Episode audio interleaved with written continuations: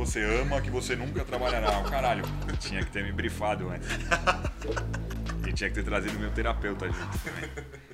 Senhoras e senhores, tudo bem? Vamos a mais um quadro Eu Nunca Quis Pouco. Hoje com, cara, fenômeno Georgios, o rei do açaí. o maior vendedor de açaí do mundo, meu parceiro. Bom te ver, cara. Obrigado, viu, velho? Obrigado você, velho. Cara, hoje eu falei pro Gil até brincando no WhatsApp que eu vou fazer perguntas diferentes. Que o cara tá requisitado pra caralho. Tá difícil o horário com ele, bicho. É podcast pra caralho, é YouTube, é canal. O cara, o cara explodiu. Eu falei, Gil, não vou falar do Oakberry, que, que o Oakberry é um canhão, todo mundo já sabe. Eu quero saber quem é o Georgios. O Gil. De onde veio? É, a infância, adolescência. Quem é o Gil, cara? Fora da- da- das câmeras. Rei do açaí é bem mais fácil de responder do que quem é o Gil, sem dúvida nenhuma. É, Obrigado, velho, pelo convite. Eu, eu acho bem mais importante do que fazer um monte de podcast que, que a gente faz por aí, conversar com, com gente que a gente acredita, com amigo, com parceiro, Obrigado. com a galera que tá na, na luta de verdade, pagando boleto, correndo atrás, se fudendo aí faz pelo menos um ano e meio. É, quer dizer, se fudendo faz uns 10, né, que você tá, mas no último ano e meio a gente tá se fudendo mais do que de Um costume. pouquinho mais. Então, porra, honrado com, com o convite. E, cara, vamos, vamos falar, vou falar tudo que eu puder. Não te esconderei nada. Quem é o Gil? Velho, eu, eu sou um cara que eu acho que eu consigo transparecer bem a pessoa que eu sou. É, talvez até pela forma com que eu fui criado, pela minha família e, e pela forma com que as minhas, as minhas coisas foram alcançadas ao longo da minha vida. Então, eu sempre tracei objetivos muito claros para mim, mesmo que eles parecessem as coisas mais fora da curva possível, né? E talvez a- a- a- o que é mais recorrente é que é muito difícil de fazer as pessoas acreditarem que você está de verdade querendo fazer alguma coisa que seja possível, porque parece, parece algo meio inatingível. E aí, hoje em dia, falando de empreendedorismo, falando de, puta, de correr de carro, falando das, né, de, de coisas que são mais tangíveis assim, mas desde moleque nas coisas que eu, que eu queria fazer, da escola que eu queria estudar, eh, das pessoas que eu queria me relacionar, do país que eu queria morar para fazer intercâmbio, eh, das pessoas que eu queria conhecer, dos eventos que eu queria ser convidado, que eu queria participar. Então acho que eh, muito de mim está na forma com que eu levo a vida e na facilidade com que eu consigo enxergar as coisas que parecem que estão que estão distantes. Inatingíveis. A, a primeiro momento. É isso, é isso. Elas parecem, principalmente quando você fala para alguém, você está conversando com o cara e você fala, meu, é, eu vou fazer isso, quero fazer aquilo, é, é, parece que você não vai chegar e parece que está muito fora. E eu acho uma puta cagada, né, de quem, de quem pensa desse jeito. É claro que é mais confortável, mas nunca foi algo que eu busquei na minha vida, conforto pura e simplesmente pelo conforto, né. Eu tenho conforto em conseguir fazer as coisas que são justamente é, mais difíceis. Desde criança, cara. Cara, desde criança eu. De novo, né? Assim, acho que eu, eu venho de uma família, por parte de pai e por parte de mãe, são super diferentes, mas minha família por parte de pai, o meu, meu avô, pai do meu pai, foi um cara que chegou no Brasil fugindo da Segunda Guerra Mundial, com 10 dólares no bolso, é, sem falar português, grego. Minha avó, é, junto com ele, com filho recém-nascido, filha recém-nascida, e, e o cara conseguiu conquistar tudo. Então, eu nasci com essa história dentro de casa e não é que era uma história que me contavam, puta, teve um cara que fez isso. Era meu avô que estava comigo na mesa, sentado comendo, né? E era meu avô, que eu, eu carrego o nome dele, e eu tinha essa, essa presença ali de uma forma muito prática. Então, é, para mim era meio óbvio que, que, que fazia mais sentido pensar que você conseguia alcançar coisas difíceis, mesmo saindo literalmente do, do, do porão, do porão, o cara saiu do porão do navio e, e fez o que fez. Fez o que fez porque pô, foi um puto empreendedor de sucesso na, na década de 70, é, 60 e 70 aqui no Brasil. E, e talvez isso atrelado com, com a criação que eu tive pela, pelo lado da família da minha mãe, que já era uma família mais tradicional no sentido de, de construção de família. Meu avô foi um cara que foi o pai da minha mãe, foi um cara que foi é, executivo de multinacional a vida inteira, formado na Poli, não sei o quê. Então era a parte mais é, metódica do negócio, Sim. né? De, de, olha, você percorrer essas etapas sem dar o passo maior que a perna e tal, você chega ali, você vai encontrar conforto, você vai encontrar é, uma família é, querida, estruturada e tal. E eu, eu acho que eu consegui juntar bem essas duas coisas para traçar meu caminho. Então, desde pequeno era algo muito. Estabilidade e, e, e o game insta, pesado. E instabilidade, né? As duas coisas juntas. Acho que eu consegui meio que na marra e automaticamente balancear isso. Não que, puta, ah, tô no, no balanço certo, perfeito. Não. Né? A gente fica, porra, aprendendo todo dia, tomando Porrada. paulada de tudo que é lado, mas é, sem dúvida que ajudou a conseguir consolidar essa minha forma de pensar desde, desde muito pequeno. Eu gosto de ir colocando insights é, de acordo com, com o nosso bate-papo. Eu acho que um insight legal, cara, que você disse, que foi a base familiar, que é uma coisa que eu uso muito pra mim. Até quando. Cara, tem dias que a gente acorda desanimado, não tá bem. Você fala, meu, eu não posso me desanimar, meu. Minha bisavó veio fugida da Segunda Guerra com porra nenhuma. Tanto que eu sou um cara que odeio vitimismo. Eu, eu acredito que você também. Se eu vejo um cara com dois braços, duas pernas, um cara com saúde, principalmente, meu irmão, pedindo as coisas na rua, eu fico irritado, velho. Porque eu falo, meu, minha bisavó veio com meu bisavô fugido da Segunda Guerra, cara, sem nada, e outra, Judeu com italiano, irmão. Mataram todo mundo da família. Assim, cara, ela guardava tigela no, no, no, bairro de italianos aqui de São Paulo. Ela guardava as tigelinhas da manteiga por, com medo de faltar alguma coisa. Até falecer com 98 anos de idade, ela guardava tudo, porque ela passou fome na guerra. Aí uma pessoa dessa conseguiu criar os filhos, conseguiu chegar onde chegou, sem, sem ficar se vitimizando, por que, que eu, eu vou ajudar o cara que está com saúde na rua pedindo alguma coisa? É um ponto, cara, é um ponto muito sensível de se tocar, uhum. só que eu sou anti-vitimismo, cara. Anti-total. Eu acho que quem quer, dá um jeito. Tudo bem que tem circunstâncias e circunstâncias. Tem pessoas que talvez tenham mais oportunidades ou não. Mas eu acho que, principalmente, é muita força de vontade, cara, da pessoa criar a oportunidade, sabe? E uma, uma história muito, bem rápida que meu avô me contou, que ele tem uma irmã que é cadeirante filha dessa bisavó, dessa bisavó minha, da minha bisavó. E ele, ele parou no, no centro de São Paulo e o pessoal começou a jogar moeda, porque viu que ela era cadeirante, que eles estavam mal arrumados, bem humilde. Cara, ele chegou em casa cheio de dinheiro. Minha, minha bisavó e meu bisavô deram um cacete nele e falaram: Você nunca mais vai usar a doença da sua irmã para conseguir tirar dinheiro dos outros. Isso é errado, eu te fiz homem. Você tem bola no meio da perna. Cara, deu um cacete ele nunca mais. Aquilo mudou. O cara tinha 10 anos de idade, cara. Então essa história de não ser vítima, isso está na base familiar e a gente so, saber usar essa, essas, essas histórias familiares, a parte que, que é boa, que todo, ninguém tem família perfeita, isso, isso é utópico. Mas você usar essas partes que, que te trazem gás, cara, para o seu dia a dia, para as batalhas no empreendedorismo, isso eu acho muito legal, cara. E assim, onde que o Jorge, lá atrás, cara, onde você notou que você era um cara que não queria pouco? Cara, é difícil pensar nesse ponto de inflexão, né? Quando ele apareceu, se foi um momento único assim, porque eu acho que tudo que tudo que a gente faz na vida, a pessoa que a gente é, a gente vai construindo isso ao longo do tempo, é, pelas experiências que a gente tem, pela maneira de pensar que você vai transformando e vai adquirindo, pelos filmes que você assiste, pelas músicas que você escuta, pelos lugares que você conhece, pelas pessoas que você convive. Então, é, eu, eu acho que eu seria ingrato comigo, comigo mesmo se eu, se eu falasse, cara, foi nesse ponto que eu percebi que eu não queria pouco. Acho que é, tem um pouco de personalidade né, das, das pessoas que estão mais dispostas a tomar risco. E aí não é o risco pelo risco, né? não é que eu vou me jogar num, num penhasco, mas é, é, é o risco é, para conseguir, no meu caso pelo menos, pô, é óbvio que dinheiro é muito importante. Sim. Todo mundo gosta, todo mundo quer, todo mundo se fode para conseguir, todo mundo não, mas boa parte das pessoas. E, mas eu acho que eu sempre tive muita vontade de deixar um, um legado de vida.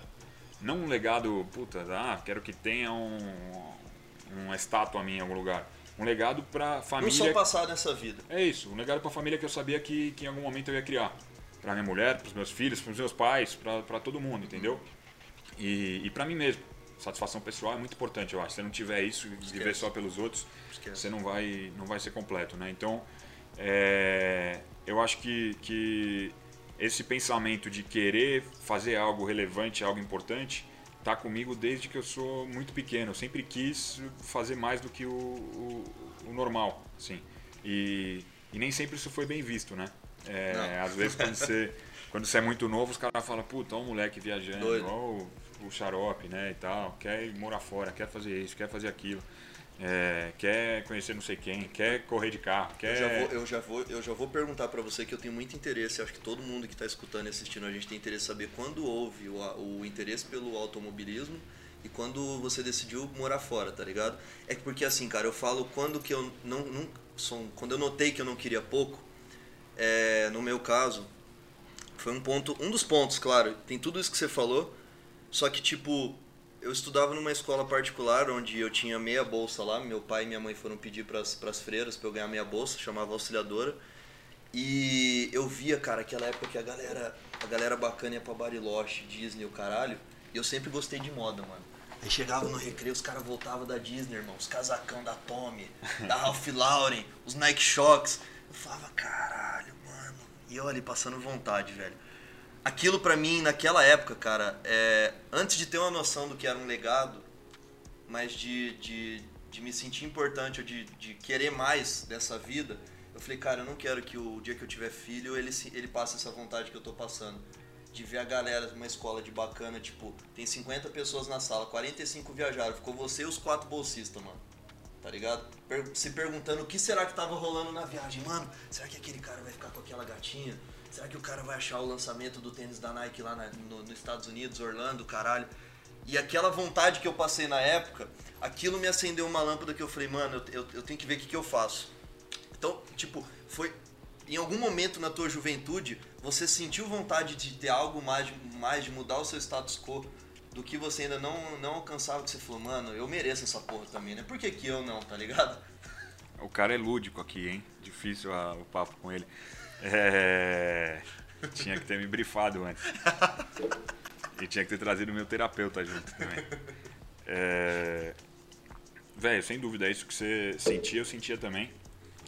E e eu acho que talvez não seja exclusividade nossa, né, de sentir, mas de colocar essa vontade de, de, de conseguir é, num patamar acima do que a maioria coloca.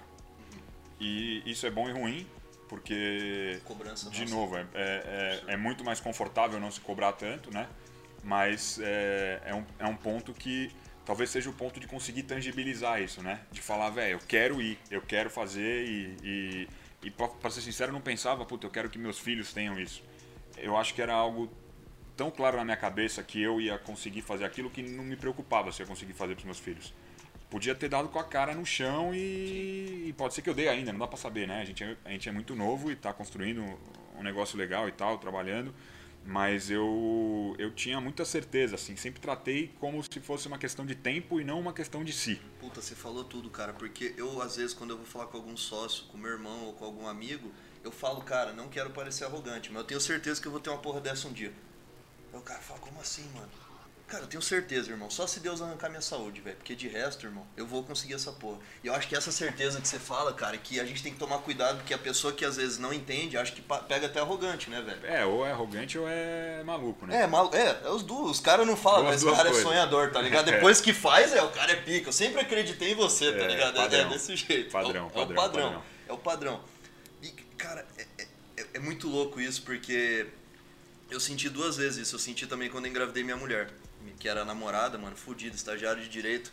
Falei, caralho, mano, será que eu vou passar por essa vida, pagar conta, envelhecer e morrer, velho?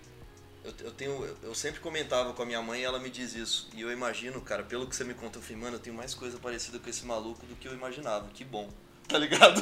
que bom, tô pô, feliz pra caralho. Eu, você sabe que eu te respeito e te admiro para um caralho, velho. Se não há dúvida. Você fala, pelo Todo menos. mundo. Falo, né? Falo. Minto bem. então, assim, eu falei, cara, será que eu vou ser mais um pagador de conta, mano? Não quero ser aquela corrida de rato, sabe?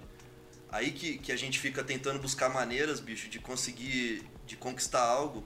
E eu falo muito do, do, dos meus filhos na época de escola, porque eu chegava em casa contando pro meu pai e pra minha mãe, e eu vi o olhar de frustração no olhar do meu pai, tá ligado? Da minha mãe.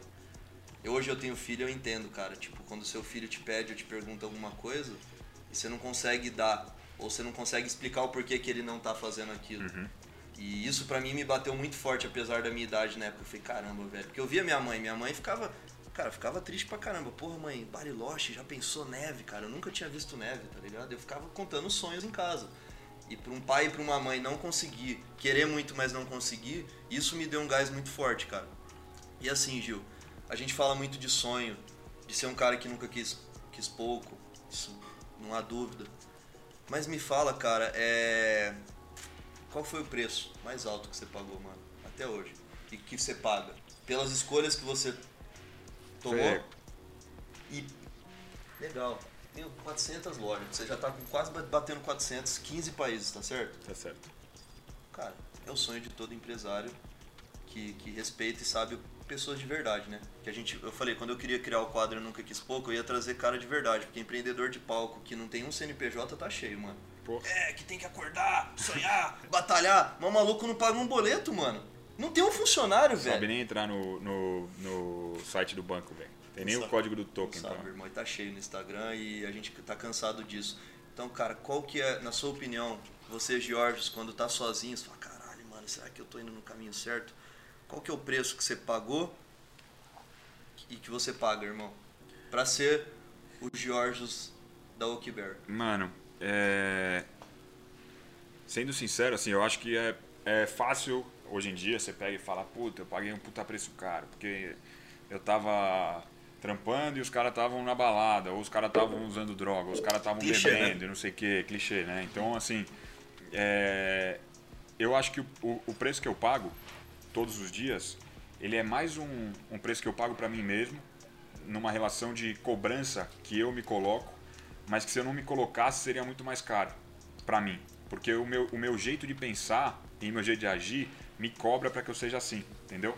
E, e aí, cara, tem, tem é, indo nessa, nessa tese que você falou de, de qual foi o ponto específico, né, que você definiu que você não queria pouco e tal, e eu acho que é, tem algumas coisas que acontecem na nossa vida que acabam mudando a forma com que a gente pensa ou aprimorando pelo menos a forma com que a gente pensa, né? Sempre E- tava ali dentro, né? E, e, e, cara, em 2016, é, quando eu, eu descobri que eu tava com câncer, eu, porra, dei uma titubeada ali. Eu era, pô, pesava 100 quilos, forte pra cacete, Você teve câncer, mano? tive câncer. Nada, assim, tive câncer na tiroide, sei. é, operei e tal, zerou, graças Uhum. a Deus. É, mas eu tinha tipo uma bola de golfe aqui, assim, um gogozão duplo. e, e assustou, né, velho? Quantos anos você tinha, cara? tinha 27. Quase minha idade. 26, 26 pra 27. Eu tava bem melhor que você com 27, velho. Tava tão acabadinho. É, é, e eu tava, pô, eu ia, eu ia casar depois de três meses que eu descobri. Ia casar não, casei depois de três meses que eu descobri. Mas na hora que você, pô, recebe um, um diagnóstico de alguma coisa que você percebe que você não tem controle nenhum.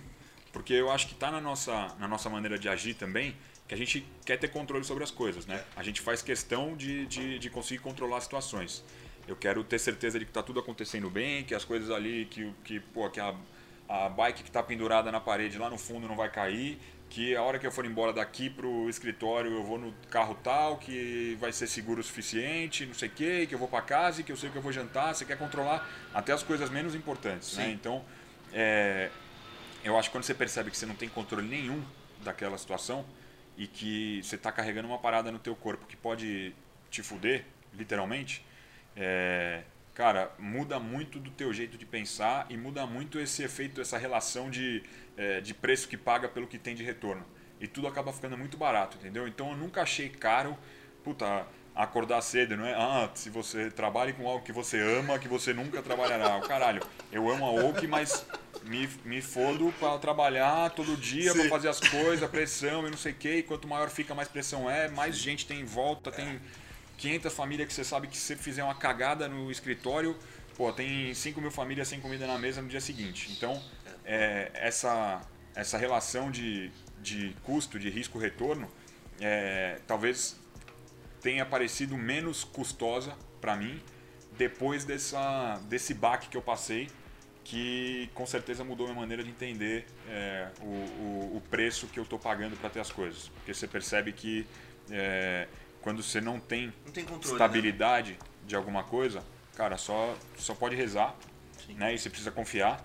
Então você precisa levar isso para outras coisas na tua vida também. Você precisa rezar e confiar que a, a, uma atitude que você está tomando no trabalho vai dar certo, que uma conversa que você está tendo com a tua mãe tá certa, é, que uma posição que você está tomando no teu casamento tá certa, que uma ultrapassagem que está fazendo na pista tá, tá certa, porque sempre envolve muita coisa e, e você tem um controle muito relativo das coisas, né? Então, eu acho que o, o talvez o ponto principal para mim foi justamente não ter achado que o custo que eu estava pagando era tão alto do ponto de vista de que eu podia não ter tido a oportunidade de pagar esse preço se, se outra coisa tivesse sério, né, acontecido de outro jeito. Caralho, mano. Achei muito foda isso, porque até a gente tava conversando esses dias, acho que foi pelo Instagram, a gente trocando áudio, e eu tenho uma maneira muito positiva de olhar para tudo.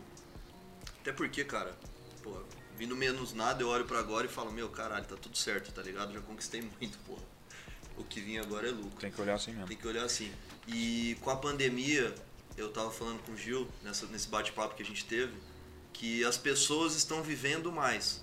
Estão aproveitando e se permitindo mais, porque o, o. Cara, principalmente com a tecnologia, as pessoas não tinham noção da fragilidade que é a vida. Irmão, cai esse telhado, fudeu. Vai, pode ir você pro quiabo aqui agora à tarde no meio de um podcast. Então assim, a gente não tem controle nenhum. E a pandemia trouxe essa noção para as pessoas. Uhum. E o que eu tenho permitido, eu falei o que eu tenho percebido as pessoas não estão fazendo. Se a pessoa tem como é, viver aquele sonho, pelo pequeno que pareça para outras realidades, ela tá realizando, irmão.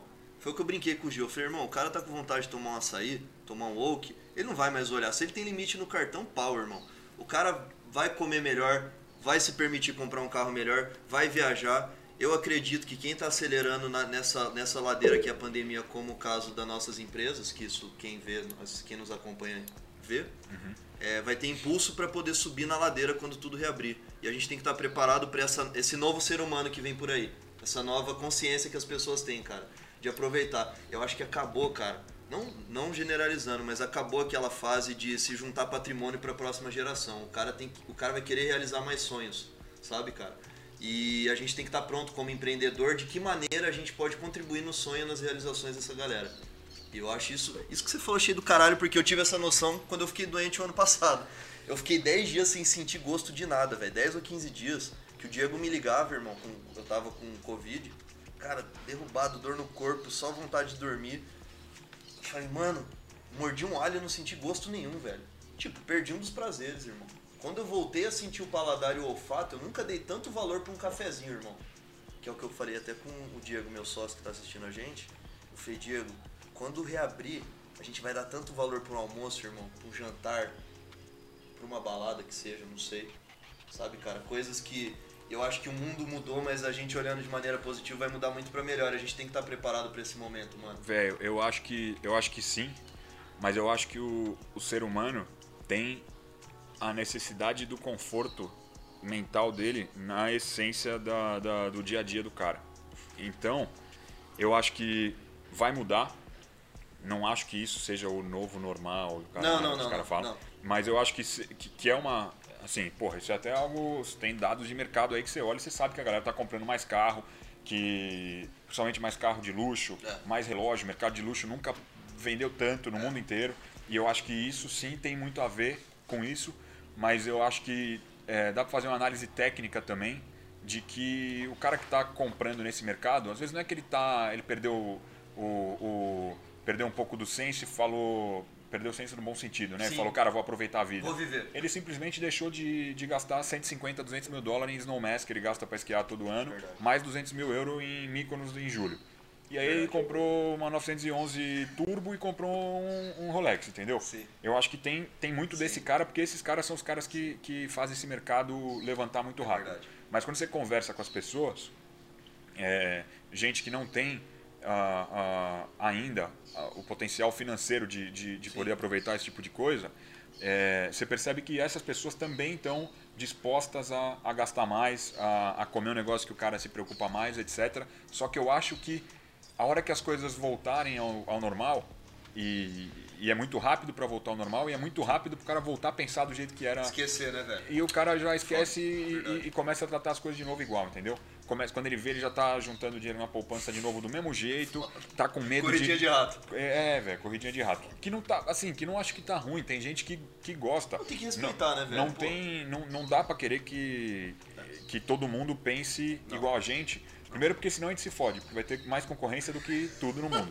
É verdade. Segundo porque, velho, Deixa tem os que- malucos aqui, tem cara. que ter muito estômago, muito estômago, tem, entendeu? tem. Você tem que ter um controle emocional, filha da puta, pra conseguir lidar com isso todo dia. É, muita gente em cima, é muita responsabilidade, Muito. é muita gente querendo te fuder.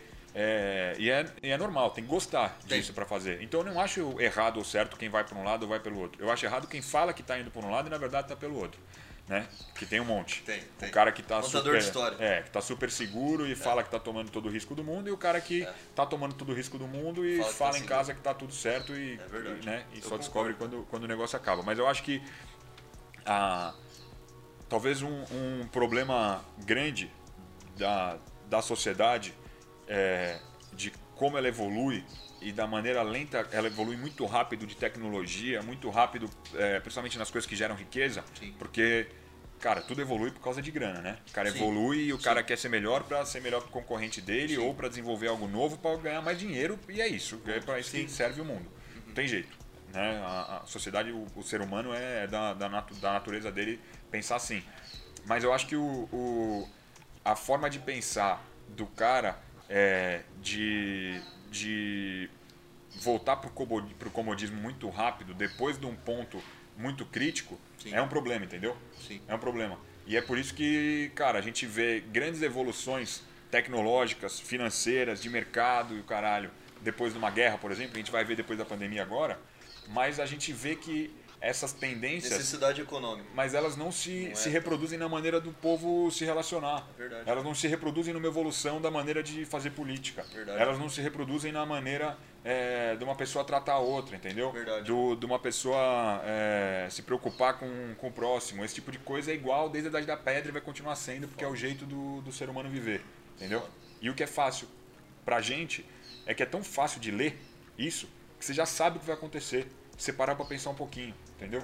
Então, é, é, é por isso que é um risco controlado que a gente toma. A gente consegue ter uma leitura mais ou menos da sociedade, porque você sabe que uma hora essa pandemia acaba e você sabe que vai voltar tudo a ser mais ou menos como era antes, É velho. verdade. Eu concordo contigo. Acho- Caralho, velho, foda.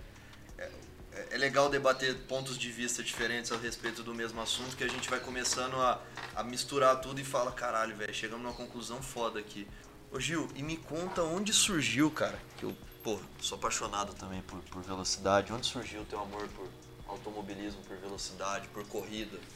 Velho, veio é, da mesma maneira que, que minha vontade de empreender, que é, o meu jeito de ser veio da, da minha relação com a minha família, o automobilismo e a velocidade também sempre tiveram muito próximos de mim desde que, que eu me entendo por gente, ou até antes disso. Então, o pai da minha mãe, meu avô Pedro, era colecionador de carro antigo, me levava para encontro de carro antigo desde muito molequinho. Tinha um Bel Air 51 e um Fordinho 31.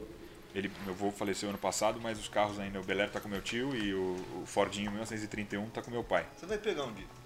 Com certeza, sem dúvida nenhuma. Mas já, já dá para pegar agora, né? Eles, eles gostam.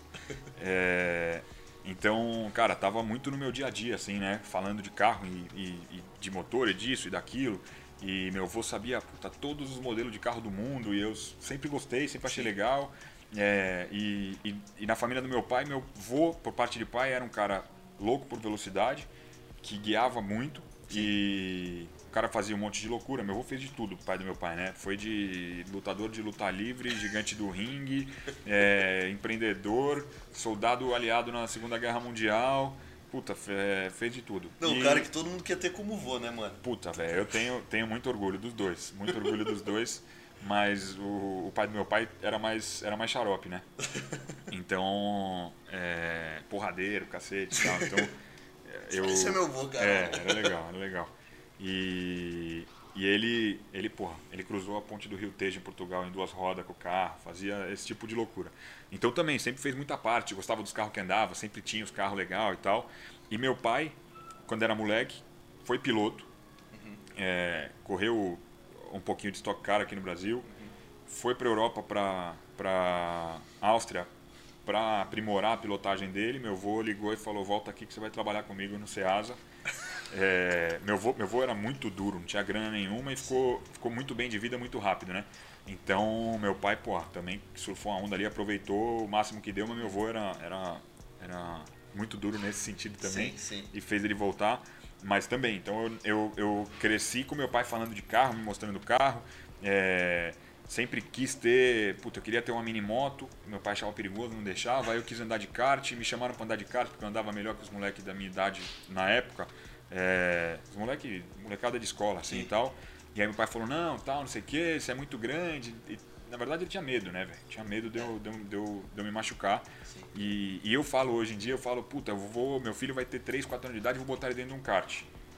Mas eu tenho é, quase certeza de que na hora que isso for acontecer, eu não vou ter coragem de botar um moleque dentro do kart, entendeu? Eu acho que eu vou ser cagão é, e ele vai me pedir, eu vou fazer a mesma coisa que meu pai fez. E- Esperar crescer um pouquinho mais. Exato, deixa o moleque, né? Na hora que ele criar juízo, ele faz as coisas sozinho. Sim. Que foi o que aconteceu comigo no final É. do dia, né? Mas eu, véi, é isso, eu sempre fui apaixonado por velocidade, sempre gostei muito de carro, pela forma com que eu fui criado, pelo meio que eu vivia. Sim. E, e aí depois que eu já tinha uns 8, 9 anos de idade, o meu tio, é, irmão da minha mãe, ele era vice-presidente de marketing da Mastercard na, na América Latina. E a Mastercard era patrocinadora de uma equipe de Fórmula 1 que chamava Jordan Nossa. que era aquela do, do carro amarelo, né, tal, do, do Eddie Jordan, uma, uma equipe é, bem, bem famosa, tal, com, com bastante história. E, e aí meu tio me levou a primeira vez para um paddock da Fórmula 1 em Interlagos e aí fudeu, né? Fudeu, não esquece. Aí, velho, puta, eu pego as fotos de, dos, desses anos, eu tô com o bonezinho da Jordan o ano inteiro. Depois do negócio, eu ficava com o bonezinho da Jordan. E, e aí eu entendi que o automobilismo não era só. é, era muito legal a parte da velocidade, que eu já gostava de acelerar, de correr e tal, de carro, de moto, de qualquer coisa com motor, mas que era tudo que envolvia o automobilismo, que eu senti na Fórmula 1 quando eu estava lá, muito pequeno, é, o, o que envolve o esporte, né, a- essa atmosfera que está junto com o esporte, do automobilismo especificamente, cara, é, na minha opinião, assim, é fora de qualquer parâmetro de qualquer outra coisa que você está fazendo. Pela relação homem-máquina, pela forma com que os caras estão ali e, e qualquer puta, qualquer erro mínimo, cara, o cara pode se matar, entendeu? É um negócio muito, muito louco. Então, é, eu acho que, que meu amor pelo automobilismo foi aumentando conforme a minha relação com o automobilismo foi ficando mais, mais próxima, até, Cara, até chegar nos, nos dias no atuais Você vai concordar no negócio comigo que eu tava fazendo essa corre- correlação. Porquê que a maioria dos grandes empreendedores, principalmente os que eu admiro, eles têm esse amor por automobilismo, apesar de às vezes não fazerem parte de uma equipe não correr. Porque o, o que todo homem de sucesso tem em comum, que eu tava até vendo alguns estudos da Forbes e tal, os caras estão muito dispostos a dar o máximo para conseguir o mínimo, irmão. E corrida é isso, bro. Um segundo muda tudo, velho. Segundos mudam. Centésimo de segundo. Centésimos de segundo mudam, mudam tudo. E eu acho que lá no seu subconsciente de todos os caras que amam automobilismo e que ao mesmo tempo tem a mesma paixão por negócios, cara, cara, é um negócio, é um detalhe, uma pessoa que você conhece, é um negócio muda tudo, cara. Você vê na história da Nike, a história de grandes marcas, bicho, que, que fizeram e fazem diferença no mundo, quando Sim, você estuda sim. a história, o livro, foi um momento às vezes que mudou tudo, cara. Sim. Um momento. Uma pessoa que ele contratou no marketing, um jogador, Sim. então, assim, eu. O, que- deixando um insight pra quem tá escutando a gente e assistindo, cara, esteja sempre disposto a dar seu máximo pra conseguir o mínimo. Entregou, eu lembro a época que eu vendia roupa no porta-mala, mano, às vezes você dava 100 cartões pra um cara, um aparecia, velho, dois apareciam. É esse negócio, cara, você tá disposto a. É o, mínimo, é o mínimo que faz a diferença no final do dia, né? Isso, Porque, isso. puta, dá, chegar naquele segundo ou chegar naquele primeiro patamar é, é fácil. Agora, a diferença justamente tá nessa, nessa pô, nesse pelinho, nessa, nessa diferença menor que, que tá na vida de um cara que empreende e tá na vida de um cara que corre de carro. É isso que eu acho foda. E eu acho que tem é, outra coisa também que parece meio, meio balela, mas tem muito a ver automobilismo e empreendedorismo é, e a maneira de, de tocar uma empresa e a maneira de guiar um carro de corrida numa pista de corrida ou durante uma corrida. É, é muito parecida a, a, responsabilidade que você tem, a necessidade de tomada de decisão, sem nunca ter certeza se aquela é a decisão acertada, só vai descobrir depois se você fizer. É, de que qualquer coisa que você faz ali dentro do teu carro, você está colocando um monte de gente em risco. Então a responsabilidade que você carrega é sempre muito grande. Sim. Mesma coisa na tua empresa.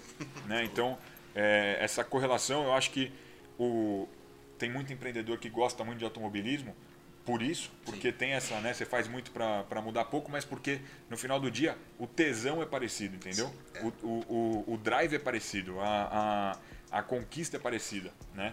E, e, é algo que ao mesmo tempo é, é algo de time, mas é algo muito individual, né? Você faz pelo time, o time faz por você. Sim. É uma cobrança que existe, mas que ela é saudável. As pessoas estão preparadas para ser cobradas, para entregar aquilo que você está tá programando. Então, cara, talvez meu meu amor por automobilismo, talvez não, ele aumentou é, depois que eu comecei a. a eu sempre, sempre, gostei muito. Sim. Talvez ele tenha aumentado, você vê que você começa a ficar mais próximo né, das, das coisas, começa a ter mais, mais oportunidade de, de treinar, que, de correr, de fazer as coisas. A mas... gente que ama se conectar com, com pessoas que fazem sentido pra, tanto para os negócios quanto para as próprias melhorias nossas, né, cara? Pessoas que a gente admira e o automobilismo tem muito desse networking que eu acho legal, né, cara? É um universo absurdo. Eu... Automobilismo é foda, velho. É foda, velho. É... Assim Cara, como hoje... o tênis e tal, mas o automobilismo é diferente. Ah, pô, o tênis mano. também é do cacete, né? A gente, a gente a, a, ou que faz um monte de coisa com tênis também. O Bruno Soares, que é pô, a melhor duplista do mundo, é meu sócio. É, e, e o Felipe Massa é meu sócio também, né? É um cara que era meu ídolo, que virou meu amigo e que e ele já falou isso pra mim. Ele falou, pô, eu que eu que pago o pau pra você hoje em dia, entendeu? Porque é, você é muito bom em alguma coisa que eu não, que eu não conheço tão bem. Complementa, e, né? e o, o, o, contrário é verdadeiro, né? Ele é muito bom numa coisa que eu, eu, eu, eu amo, mas que eu não conheço tão bem Cara, também. É, é, é, na prática, olhando pra tua vida, é na prática é trabalhar até que seus ídolos se tornem seus amigos, mano. É, seus amigos, seus sócios. Seus, Melhor ainda, fudeu. Seus companheiros de equipe. Caralho, velho. É, e, e, meu, o Gil, é, em que momento que você pegou e falou, é açaí, velho? porra, tipo, caralho, é minha vida, tá ligado? Onde que você decidiu, mano? De maneira resumida, tipo, qual foi o ponto-chave que você falou, cara, que você, meu, você podia vender pipoca, podia vender refrigerante, podia vender havaianas, biquíni em Miami, não sei, velho, tá ligado? Que muito brasileiro pensou que fazia, parecia olhando assim de fora muito mais prático. Uhum. Mano, onde que você falou, é açaí, velho? Velho, é, eu acho que o ponto principal, assim, e isso é uma coisa que eu falo sempre também, a galera fica tentando muito inventar a roda demais e falar, puta, eu vou inventar um produto novo que faz isso, que faz aquilo, que se enquadra uhum. naquele público-alvo, na persona do cacete, não sei o que, não sei o que lá.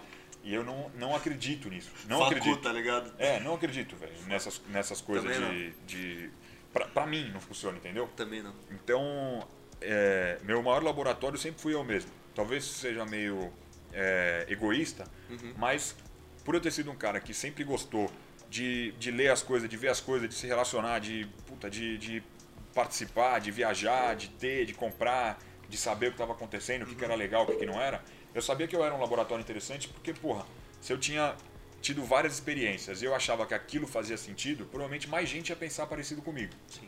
Né? E, e depois de morar nos Estados Unidos um tempão, é, morei em Miami um tempo, voltei para São Paulo, fui para Califórnia e lá o mercado do açaí estava crescendo, começando, mas crescendo rápido, porque é, a propaganda é, automática, orgânica, era muito bem feita ali, porque a galera sabia que era um negócio que fazia muito bem. Sim. E tinha gente vendendo açaí ali. E, cara, Estados Unidos e fast food são basicamente sinônimos. E, e falando isso de uma maneira positiva, né? Os caras são extremamente bons em são ter operação de restaurante de fast food de padrão, de marca de rapidez. Sim. E eu falei, porra, Tá crescendo açaí aqui nos Estados Unidos. Os caras estão começando a procurar. Tudo que eu fui provar era uma porcaria. E os caras são muito bons nisso. E eles procuram, o público procura esse tipo de coisa. Sim. Padrão, rapidez, é, marca, experiência e tal. Falei, pô, se eu juntar essas duas coisas, né? Não tem muita coisa no mercado que o americano ainda não pegou para fazer direito. Se eu juntar essas duas coisas e conseguir colocar é, o que eu tenho dentro de mim, que é a experiência legal de marca, que é o tesão que o cara tem de se relacionar com uma marca, que é a forma com que ele gosta de ser visto quando ele está segurando aquela, aquela marca, aquele copo, aquele copo de frappuccino do Starbucks é, ou qualquer coisa do gênero, pode ser que eu tenha um business interessante, entendeu? Então, o açaí foi mais a consequência do que o ponto principal. Não foi, putz, já, tava, já tinham tentado vender açaí nos Estados Unidos um monte, um monte de marca brasileira, todo Sim. mundo já tinha tentado Sim. ir para lá e tal, então foi mais o jeito de fazer né, e, e a forma de envelopar e, e, e, a marca estampada ali. Gerar é, esse desejo de consumo. Exatamente, entendeu? De, de conseguir colocar isso dentro da maneira com que esses caras estão acostumados a consumir. E, e se eles estão acostumados a consumir assim, a tendência é que o mundo vá consumir assim em, em, em muito pouco tempo. Porque os caras formam a opinião caras, né, do mundo, entendeu? É. É, na, pelo menos desde da década de 50, 60, os Estados Unidos formam a opinião do mundo no, no consumo. Então, Forma. Forma. foi daí que. Principalmente daí que no varejo de fast food, né, cara? É absurdo, velho. Cara, no varejo geral, acho. Você é. não se inspira em um monte de coisa que você vê nos Estados Unidos? Então, é. Cara, é, é isso. Provavelmente se a gente for pesquisar aí, a gente É muito louco, porque você pode. O podcast deve ter começado nos Estados Unidos, não sem começou? Dúvida, sem dúvida. E vira trend, e é aí o trend louco. consolida, e aí quando consolida vira um negócio porque global. no nosso business a gente olha muito pra Europa, mas olha estilo. Mas maneira de entregar, da entrega do varejo, é Estados Unidos, é irmão. Isso. Ponto. É muito louco. Sempre na ponta no atendimento da experiência do consumidor final é Estados Unidos. Você pode ter olhado estilo na Europa. Lógico. No meu caso, moda. Mas você entrega, a entrega de varejo de experiência é Estados Unidos é isso, puro. A forma de envelopar é, é dos caras, entendeu? Puro. Cara, e, e, a gente tá chegando ao fim desse papo bacana que até você brincou, porra, caralho, velho, parece que a gente tá aqui há horas. Tá fluindo pra caramba. E tá bem diferente de tudo que eu já tenho assistido. É, quais são os próximos passos, velho?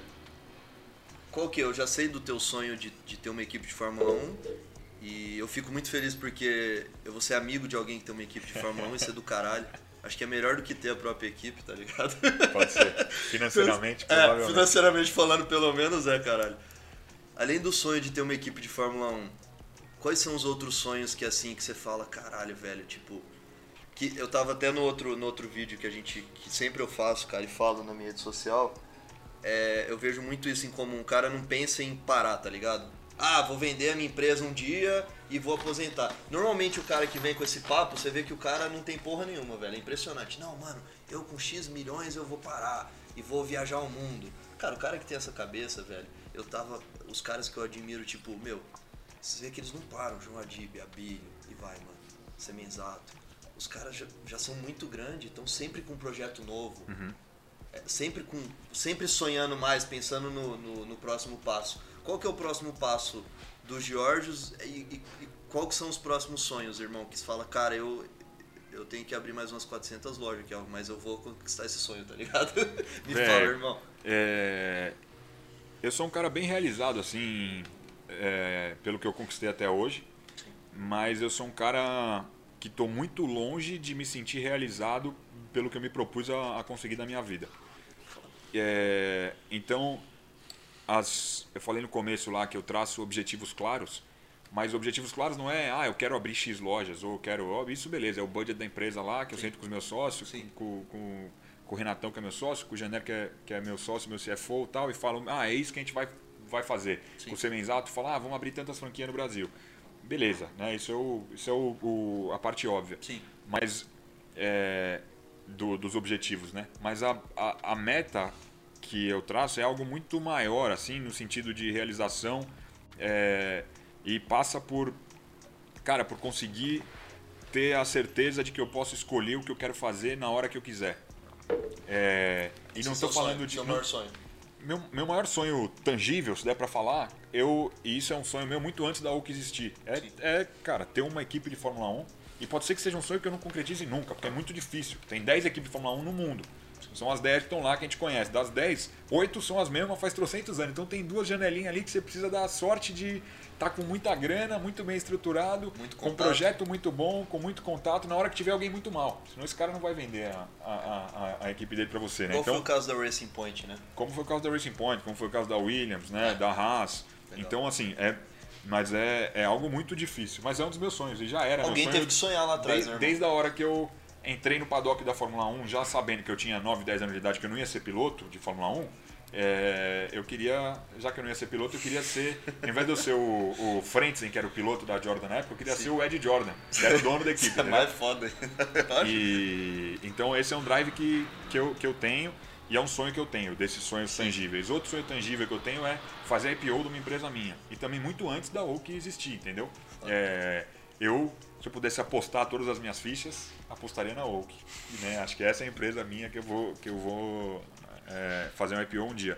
E isso também não é financeiramente. Provavelmente não, é financeiramente, mais. puta, de repente faz mais sentido daqui três anos você vender para um estratégico, uhum. chega uma Nestlé da vida, alguém Sim. assim, e fala, ó, oh, daqui, uhum. toma, meu, pega aí X bilhões de Vai dólares e, e, valeu. Mas não é esse o, não é esse o, o, o drive, entendeu? O propósito. Então, é, e também não é de eu quero poder fazer o que eu quero no sentido de liberdade financeira. É, eu quero poder fazer o que eu quero no sentido de ter chegado num patamar é, de confiança minha de que, cara, eu consigo conversar com a pessoa que eu quiser, no lugar que eu quiser e ser respeitado por essa pessoa, sem precisar me apresentar para ela, sem precisar falar quem eu sou, sem precisar falar o que eu fiz, porque ela já sabe, entendeu? É, e, e não como empresário, como, como pessoa, como alguém que conseguiu construir algo, mesmo que o cara não saiba o que, que esse cara fez, ele um tem legado, que saber. Né, irmão? É isso, é o legado. É, e aí isso passa por, pô, por, por construir uma família. Eu sou casado faz cinco anos, feliz pra caramba e tal. Quero construir família, quero ter filho. E isso tudo constrói essa, eu acho, essa, esses alicerces para que um dia eu consiga chegar nesse, nesse patamar que eu acho que aí eu vou falar, bom, tô. Só que, só que é isso, quando você chega nesse patamar, você não percebe que você chegou, né? Não. Então você, Alguém, puta, não, você, não, vai perceber. Você não, você não para mais, né? Não. É, eu ouvi, eu ouvi outro dia é, conversando sobre a Oak e tal, falando, porra, é, eu não percebo e, e, não é tipo falsa modéstia. Eu não percebo o tamanho que a empresa tá, porque você tá lá no dia a dia, sentado na tua mesa, tal, trabalhando e fazendo as coisas acontecer, e você não percebe o tamanho que, que tá o teu negócio, né? E aí o cara me falou, falou, velho, você não tem ideia do tamanho da sua sombra. Aí eu parei para pensar, falei, porra, é muito difícil de você ter ideia do tamanho da sua sombra, né? Você não consegue entender, é, né, com, com, com, com, o teu tamanhozinho ali, Sim. a sombra que você está fazendo no, no chão do que está atrás de você, que as pessoas que estão atrás de você estão enxergando. Então acho que, que é, é isso, é, um, é, é legado e é conseguir chegar nesse patamar de entender que você construiu algo para você mesmo, para sua família, é, que muito além do financeiro entregam a, a percepção das pessoas de que esse cara criou valor. Eu acho muito, cara, é foda isso que você falou, porque o respeito é algo que não dá para comprar, né, irmão? Isso, não dá, velho. Você é... tentar comprar respeito, você passa mais vergonha do passa, que. Passa, é um absurdo. E eu gosto muito disso, eu vejo muito isso, principalmente em São Paulo, pô, vindo uma cidade que eu respeito e amo de paixão, é onde tudo aconteceu, que é Campo Grande, Mato Grosso do Sul, 900 mil habitantes. Mas São Paulo, uma grande metrópole, eu, eu enxergo eu acho muito legal que as pessoas te respeitam pela tua entrega, irmão. O cara não quer saber teu sobrenome, quem que é teu pai, quem que é tua mãe. E isso eu acho muito, isso eu acho foda, cara, sabe? E eu tenho cada vez mais tesão de estar tá morando numa grande metrópole, como São Paulo, e de, de, de sentir isso na pele. Porque lá na minha cidade eu tinha, tinha essa questão, cara. As pessoas ficavam, ah, mas o cara é novo, deve ter sido pai que fez? Quem é seu pai? O cara já chegava perguntando quem era seu pai.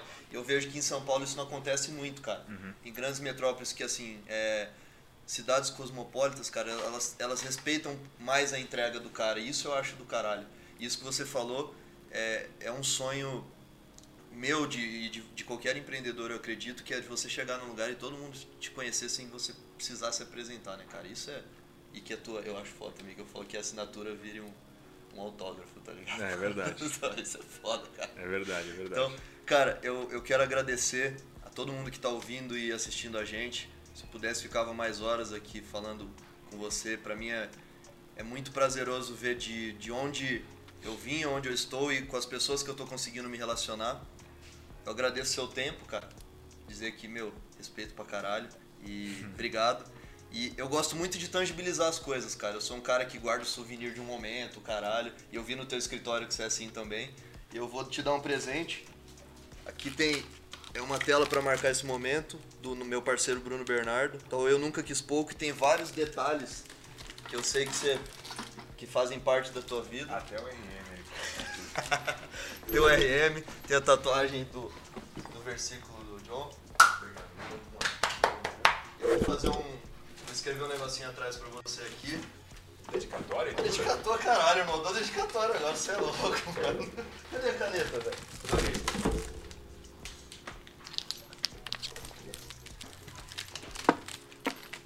Tá numerada essa aí ou dá pra vender depois? Eu não trouxe nada pro cara, velho. Nunca. Não, já me deu presente pra caralho. Não trouxe nada pro cara. Vou dar o relógio pra ele. Boa. Guarda essa assinatura que vai valer muita grana um dia, viu, Ju? Vou pendurar ao contrário, cara. Aí, mano. Se quiser eu traduzo, que minha letra. Vai precisar mesmo, viu, velho? Consegue ver o garrancho? Puta que pariu, velho. Lê Mano, aí, é vai. isso. Parabéns por nunca querer pouco e sempre acreditar em você, que eu acho que isso é o primordial, mano. Quando todo mundo duvidava ou duvida, você sempre tá acreditando. Obrigado mesmo, mano. Obrigado você, mano. E você, você é um cara que eu, que eu admiro. É, óbvio, pelo que você está construindo, tal, não sei o quê, e construiu já, e, e como você chegou aqui, as paradas que você fez para chegar. Mas isso eu já falei com amigos nossos em comum. Que uma parada que você tem tua é, é que você tem coragem, velho, de, de falar quando você não sabe as coisas e que é algo que falta para muita gente. É, a humildade no bom sentido. Porque eu acho uma merda ser humilde quando é no, no sentido errado.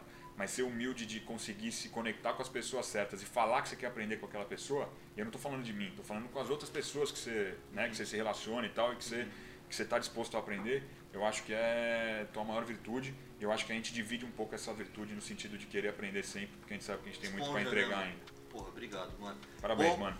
Esse foi mais Eu Nunca Quis Pouco. Agradeço a todos e, mano, tamo junto, velho. Obrigado, irmão. Obrigado, mano. Depois eu vou cobrar o meu relógio, viu? Tamo junto. G-Shock no máximo.